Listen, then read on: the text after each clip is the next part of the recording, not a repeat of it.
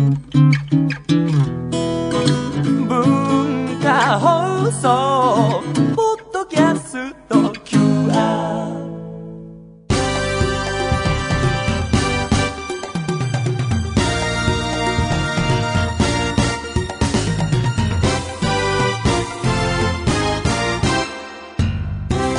皆さんこんばんは内山聖輝のワンクールパーソナリティの内山聖輝です、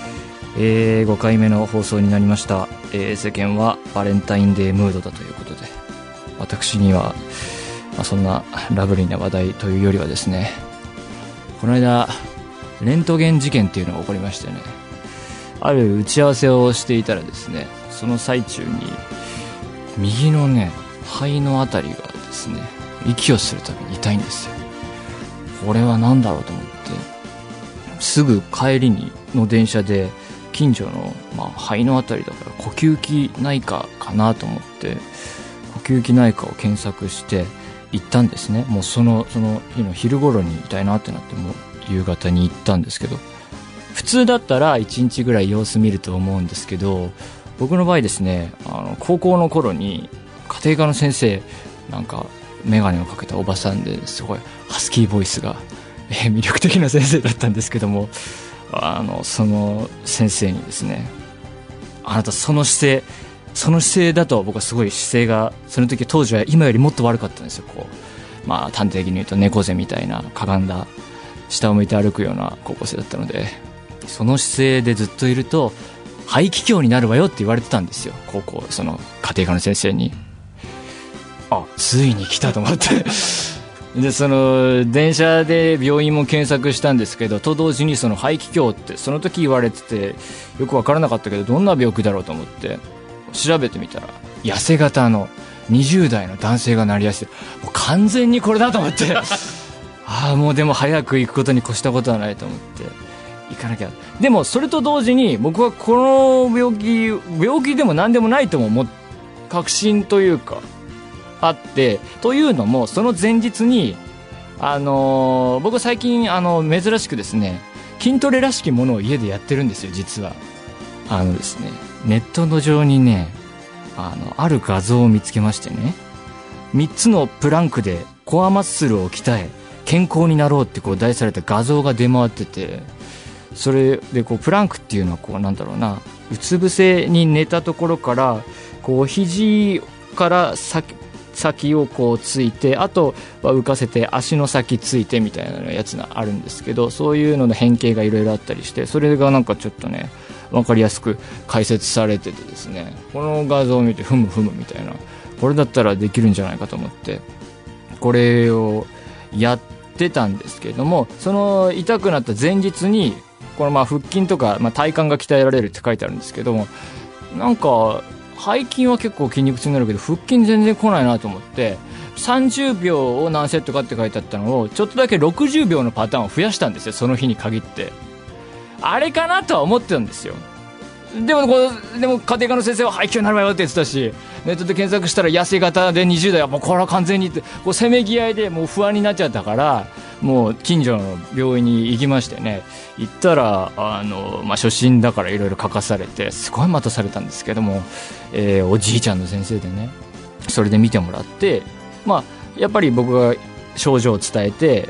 ら、まあ、とりあえずレントゲン取ってみましょうって言われてレントゲン取るまでもまた長くてねどこに時間がかかってるんだか分かんないけどすごい時間のかかる病院でねもうねすごいストレスは溜まってたんですけどもね。しかもレントゲン1回取ってそれを元に見てもらうまでにもう一人患者さんが挟まれるからその分待ったりしてね。でレントゲン1回取ってもらったんだけどちょっとこれこれ不鮮明だなっつってもう1回取ってもらって。で取るのにちょっと待って取り終わった後そのレントゲンを元に見てもらうのにもう一人患者さんが集まるからもうちょっと待ったりして。もうね2時間ぐらい経ってそのちゃんと見えたレントゲンを見てもらってそのおじいちゃんが言うには肺には何の問題もないって。すごい綺麗だっつって。ただ背骨がどうも湾曲しているぞみたいな。でなおかつ、あのーその背骨の骨の一つ一つっていうかこうつ連なりになってると思うんだけど骨っていうの。はその一つ一つの形のある部分が正方形になってしかるべきのところちょっと形がおかしいんじゃないかみたいな。まあ、加齢とともになっていくものだけれどもこの若さでこれはちょっとおかしいみたいなことを言われて。とにかく何の問題もないっていうことでね返されましたね。なんて言うんでしょう。このレントゲン事件って呼んでるんですけど、教訓がいまいち見出せないというかですね よく僕の中でまだ消化できてない事件ですねまあ皆さんもまあ健康には気をつけてください それでは内山聖輝のワンクールシャープ5スタートです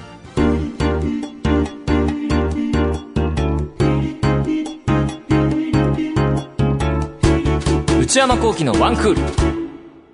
はい。えー、というわけで5回目のワンクールですが、まあ、レントゲン事件というのがあってね、結局その日の夜ぐらいにはもう痛み全く消えてたんでね、まあ、軽い筋肉痛というかね、まあ、皆さんも慣れないことはやらない方がいいよっていうね、そういう感じですかね。えー、それではお便りを紹介したいと思います。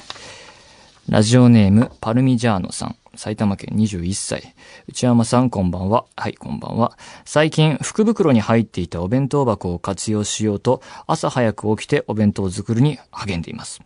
ですが、毎日続けるのが辛く、すでにやめてしまいそうです。えー、以前内山さんはパスタ作りについて楽しそうにお話しされていましたが、最近料理はしていますか？えー、網と格闘されていた記憶が懐かしいです。また何かと格闘されていましたら教えてください。パスタ作りね。あのー、僕が、えー、一人暮らしを数年前に始めるときにですね、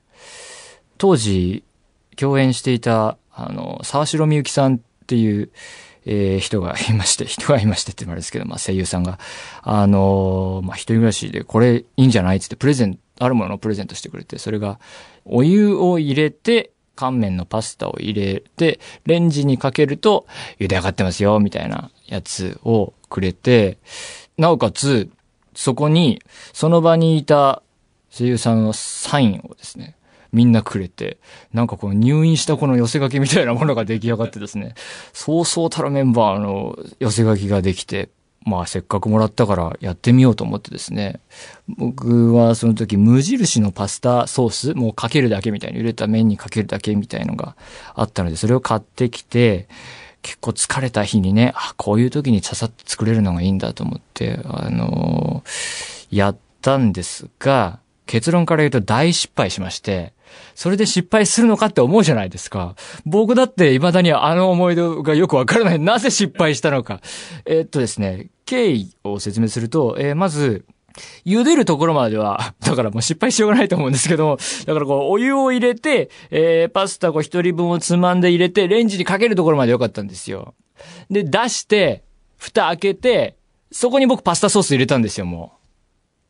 だから出来上がったのは、お湯ひたひたの茹で上がったパスタに、えー、パスタソースみたいな、超スープパスタみたいな、しかもすっごい味薄いみたいのが出来上がって、湯切りを忘れたんですね、いわゆる。なんでだろうって思うでしょ？僕もなんでだかわからなく、ないんですよ、未だに。疲れてたのかな？それですごいショックを受けまして、それ以来使ってない。佐藤さんごめんなさい、本当に。えー、そう。でもまだ撮ってありますよ、あれは。えー、そんな感じ網と格闘されていったっていうのは、これまたこれはお正月に餅を焼くのに失敗した話ですね。もう料理失敗した話し続けるのもちょっと悲しいので、えー、そんな感じです。続きまして、沙織さん、22歳、大学生。内山さん、こんばんは。突然ですが、内山さんに相談があります。先日部屋の大掃除をしていたところ、中学の教科書の間から未開封の手紙が出てきました。差出人は同じ部活動に所属していた同級生の男の子で、内容はいわゆるラブレターというやつでした。文章は、返事待っていますと締めくくられていて、手紙に気づかなかったとはいえ、ひどいことをしてしまったと反省しています。そして実はその彼からは今でも連絡が来ます。とは言っても年に1、2回、誕生日やお正月におめでとうとメールをするぐらいですが、これまでは彼のことをいい友達と思ってきましたが、手紙を読んで以降、当時のことを頻繁に思い出すようになりました。彼とは中学を卒業して7年、一度も会っていません。7年前の自分と今の自分とでは、良くも悪くも変わっていますし、当時の楽しかった思い出を大切にするのなら、会わない方がいいのかもしれません。今更手紙を読んだことを伝えて遊びに誘うのはやはり迷惑でしょうかという相談が。このメールの何が謎かってね、今の自分の気持ちが一切書かれていないことですよね。その沙織さんがその、報われなかった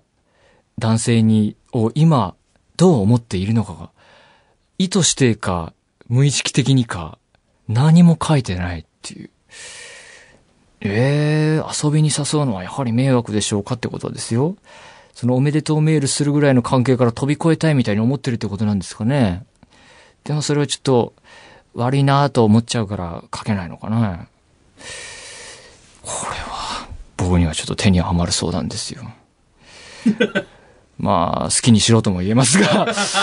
あのねえ。まあでも、遊びに誘うかどうかはまあ、沙織さん自分で決めていただくとしてですね、男子諸君にはこれ、希望かもしれませんよ。とりあえず送っとけば、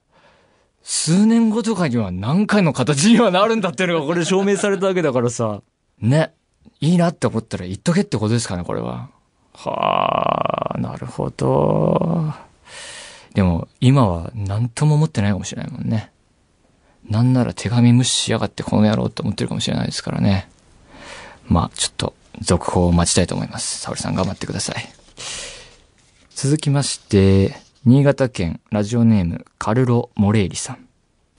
内山さんこんばんは。蕎麦と日本酒の話を夜中に聞いて思わず胃が反応してしまったのですが、内山さんは家でお酒を飲みますか？私は普通に晩酌をする派なのですが、人に聞くとお酒を飲むのは外だけとか飲み会の時だけとか、そんな人が多いです。家でも飲む派は少数なんだと思うと心細いので、内山さんがどっちかなと気になった次第です。よろしければ教えてください。あと、好きな酒のあてなんかもありましたらぜひ。私は最近、フランスパンとビールの組み合わせがたまんないです。えー、家でお酒は、まあ、たまに飲みますね。あの、確かにそう。外でしか飲まないっていうスタイルの人も結構いますよね。まあ僕は一通り、あの、ありますね。あの、ビールとかも揃っているし、日本酒だったり、強めのお酒とかも飲まないけど、なんとなくこう、カラッと置いてありますね。あの、なんて言うんですか？あの、キッチンのさ、シンクの下のスペースあるじゃないですか。例のあの、水、水道がこう、さ、中央にこう柱のように立ってるあそこですよ。あそこにこう、お酒の瓶が並んでいますね、僕は。そういうスタイルで置いてありますけども。飲むっていうのはね、前はですね、自分で、今もありますけど、カクテルを作るシェイカーっていうのを持っていましてですね、それで夜な夜な作って、あの、当時ハマっていたキャサリンっていうゲームがあるんですけど、それをやるっていう私服の日々があったんですけども、そんな日々も終わりましてね、最近では滅多に作らないですね。カクテルといえばですね、あの、友達と、あの、大学時代に、高校の同級生とバーベキュー大会をやった時にですね、僕がカクテル担当になりまして、もう朝方まで飲んでたんで、相当な数を作ったんですよ、みんなの分。で、もそれで寝て、昼、まあ昼過ぎぐらいに、僕が目覚めたんですけど、何をきっかけで目覚めたかっていうと、腕が痛いっていう。まあ、こんな話ばっかりだな。腕、あれ？なんか知んないけど、腕が痛いぞってなって。あ、このシェイクをする手の動きで、急激な筋肉痛が来たんだ、みたいな。なんか、全然変わってないですね、あれから。体の感じが、そういう感じのことをしていましたね。好きなお酒のあて。だから、そう、そうやって飲んでいた時にはですね、あの、自分でオリジナルの組み合わせとかもよく作ってですね、その時発案したのが、日本酒とブルーチーズ。ブルーチーズとかっていうと、基本的には赤ワインとかが合わされること多いと思うんですけど、その時なぜかね、日本酒合わせてましたね。なんでですかね。今やってないですけどね、そういうことをしていましたね。あとカクテルで言うとね、あの、僕はその時自分で好きで飲んでたのは、マルガリータっていうテキーラベースのお酒だったんですけども、あの、似た名前のピザがあって、マルゲリータっていうのがあるんですよ。で、僕、マルガリータが欲しいと思って、お店屋さんでマルガリータくださいって言った、いや、もう今考えるとどっちかわかんないですけど、なんとなくそのお酒っていう感じで頼んだらですね、あの、普通にピザ運んでこられたことは普通にありますね。マルゲリータって言ったのかもしれないですね。皆さん、この二つのね、あれには気をつけてください。えー、というわけで皆様からのお便りお待ちしています。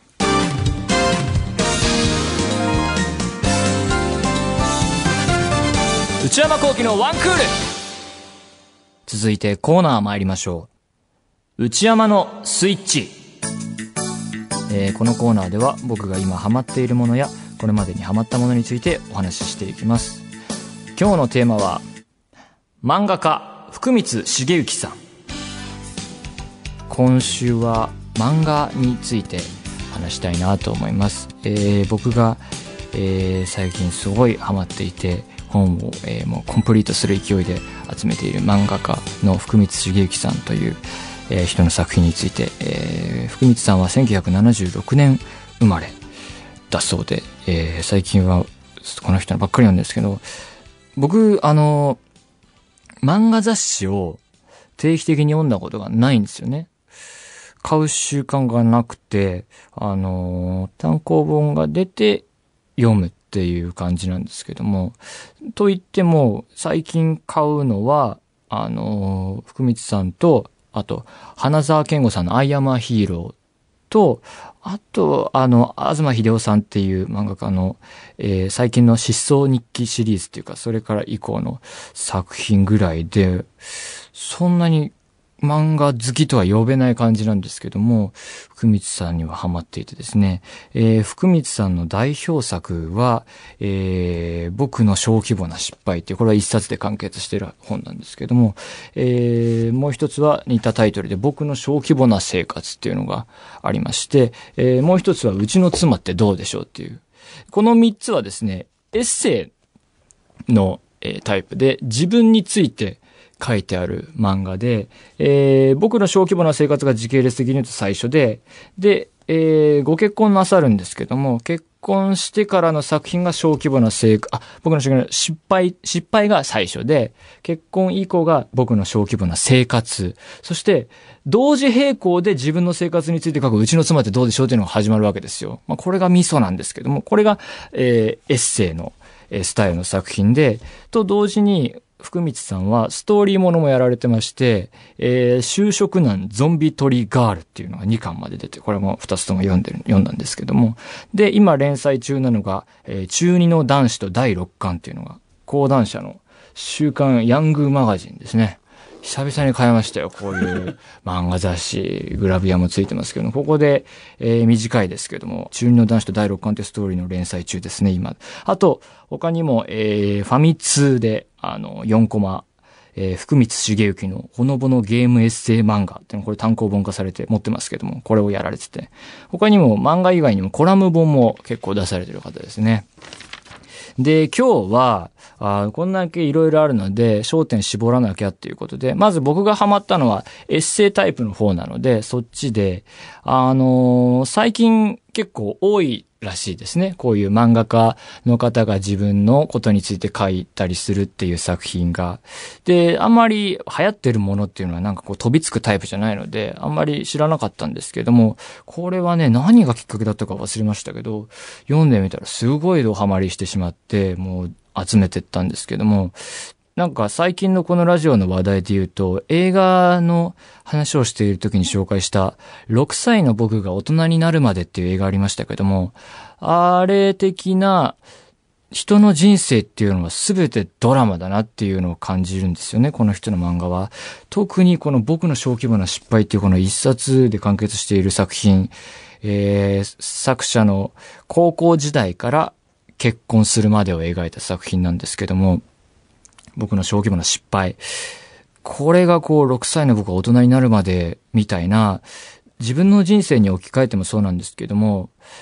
あの何年も前にあそこで会ったあの人今何やってんだろうなみたいなのってたまに考えたりすることもあるかもしれないんですけど、そういうのがこの小規模な失敗にはいっぱい詰まってる。だから、このワンシーンにしか出てこないあの高校時代のあいつみたいのが結構出てきて、そのエピソードが一つ一つ面白くてですね。で、この作者の人生、人生がすごい面白くて、工業高校に入るんだけども、えー授業中に漫画描いたりとかしてたら留年して中退してしまって、で、実家に住みながらバイト生活が始まるんだけども、えー実家を出て人とルームシェアして、また実家に戻ったりして、そっからその前の高校とは違う定時制高校に入りましてですね。それで柔道部作ったりする。で、この人の面白いところは、基本、なんて言うんだろう。すごいネガティブなモノローグがとても多いんですよね。僕はバカなのかとかですね。将来が不安で怖いとかね。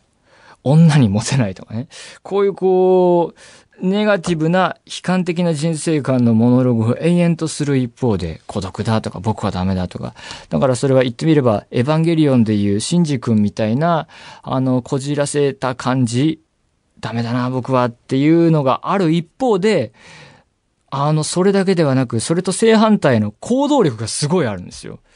例えばだからその、えー、二度目の高校として入った定時制高校で自分で柔道部を立ち上げるんですよ、この人は。で、柔道部立ち上げて、大会に、えー、出てみたら入賞したりして、そんなこと普通こんなダメだダメだと思ってる人やらないだろ、みたいな。で、なおかつこれから漫画家を目指すっていうんで、編集部に漫画持ち込みに行ったりね。そういうなんか行動力がすごいなっていう。で、後々これ、あの、まあ、大学に、定時制高校をなんとか卒業して、僕と同じ指定校推薦で大学に入っていくんですけども、大学でもいつも一人ぼっちで友達ができないみたいなこと言ってるんですけども、普通に CD 屋でバイトとかはするんですよ。で、そこで出会ったミュージシャン志望の人っていうキーキャラクターがいるんですけども、その人の紹介で、えー、結局は結婚する奥さんとなる女性と出会うんですよね。で、それが、えー、後の作品であるうちの妻ってどうでしょうっていう、この奥さんの面白いキャラクターを描いた、えー、4コマスタイルの作品につながっていくんですけども、この奥さんがまた面白いキャラクターでね、僕が好きなのが、奥さんが基本食べてるんですよ、なんかこの人。いつもなんか食べてるんですけど、その食べてる時の擬音がですね、も、も、もっていう、こう、もに小さい2をつけた、も、も、もって食べるんですけど、その食べてる感じがすごいいいんですよ。ななんか癒されるというかね、この全体的に、この擬音の部分が手書きになってるんですけども、このいちいちついてるカタカナの擬音の表現がすごい良くて、あとこの、手書きで付け足されている字の情報とかの細かい部分の字を読むのがすごい面白いタイプで、もうだから一冊ですごい時間かけて読むことができるんですけども、まあそうやって、あの、CD 屋でバイト始めて奥さんと出会って、まあ結婚するまでもいろいろあってね、あの、奥さんにね、あの、まあまだ奥さんじゃないですけど、付き合ってくださいって迫るんだけど、断られる。で、何度も何度も手紙を送ったり電話をしたりするんだけども、やめて、みたいなこと言われる。で、ついに決定的なのがですね、この人の奥さんは実家が九州の方なんですけども、九州に戻った奥さんから手紙が来るんですね。まだ結婚してない段階で。それをですね、あの、この人はですね、すごいさらけ出すタイプというかね、手紙、ほぼそのままであろうものが載ってるんですよ。コピーみたいなものが。このさらけ出すスタイルは、この僕の小規模な生活になっても全く変わらなくてですね、あの、途中出てくるのが、あの、福光さんが中学時代かなに書いた結構痛い中二病的な、こう、冒険に出る少女たちの絵が、この表紙めくったところにいっぱいに載って、あ、これだろ、ロッカーにある。これ、これが もう載ってたり、当時の生徒手帳に書き込まれた女の子からのメッセージみたいなのがコピーで載ってたり、す、そこまでさらけ出すかっていう。だってこの僕の小規模な生活とうちの妻ってどうでしょうの書き出しだって、この同じような内容となってしまうであろう作品が2つ始まるときに、この会社が違うわけですよ。あの、講談社と、えー、内妻って略してますけど、えー、こっちが双葉社ですから、その編集者たちがちょっと揉めるっていうのを書いちゃうんですよ、この人は。何でも書いちゃうんだ。そのさらけ出すスタイルっていうのがこう極まってるのがこの手紙ね。これやばいですよ。書いてあるんで読みますよ。先日は大層なもの、奥さんから来たやつね、後の奥さん。先日は大層なものありがとうございました。私、もう一度聞きたいのですが、あなた、ストーカーじゃありませんよね。この人と結婚するんですかね、後々。私の母があなたから私に届く手紙、プレゼントを見て、大丈夫？この子と心配していて、私は母が私のことを心配。いや、はっきり言おう。あなたのことを怖がっていました。私はそんな心配をしている母がかわいそうというか、これ以上心配させたくないのです。私はあなたのことずっと友達でいたいのです。あなたが私のこと好きなのはわかります。でも私は何とも思ってません。そしてとにかく言いたいことは手紙を控えてくださいって 書いてあるんですよ。こっから結婚年まで行くっていうのはね、すごいですよね。だからその、この人のネガティブで、こんなちょっといや、ストーカーまがいのことしてしまう暗さがある一方で、その真逆のバイタリティがあるっていうね。えー、ところがすごい。だからその、エッセイ漫画でちょっと敬遠してるっぽかったのは、ダメなだけだったらつまんないと思うんですよ。僕はダメだな、自虐的なだけというか、ダメだけどいいでしょってこう、いうようなスタイルではなく、ダメだけど行動力あるみたいな、そういう部分があってですね。なんかその相反するものが一つになってる面白さがすごいあるなっていう作品なんですよね。あ、ちょっとディレクターさんが、あの、もう終わりだというような、まだこの、作ってきたやつの一枚もう終わってない、あ、でも今週はね、この辺でね、また僕これ、この漫画大好きなのでね、皆さんもちょっとチェックしてみてください。以上、内山のスイッチでした。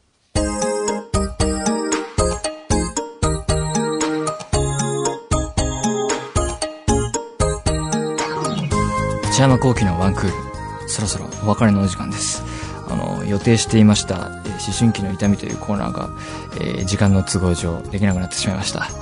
せっかく送ってくださった皆さん、あの、読むものは用意というか選んでいたんですが、できません。すいませんでした。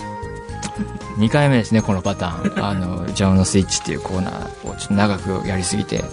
コーナーが一つできなくなってしまうというね。えー、皆さん、次週に期待してください。というわけで番組ではお便りを募集しています。メールアドレスは one.joqr.net one.joqr.net one の綴りは one です。番組公式ツイッターアカウントもあります。アットマーク ONE アンダーバー AGQR です。チェックしてみてください。さらに、ポッドキャストも配信中で全部聞けますので、そちらもよろしくお願いいたします。ワンクールまであと8回。それではまた来週、さようなら。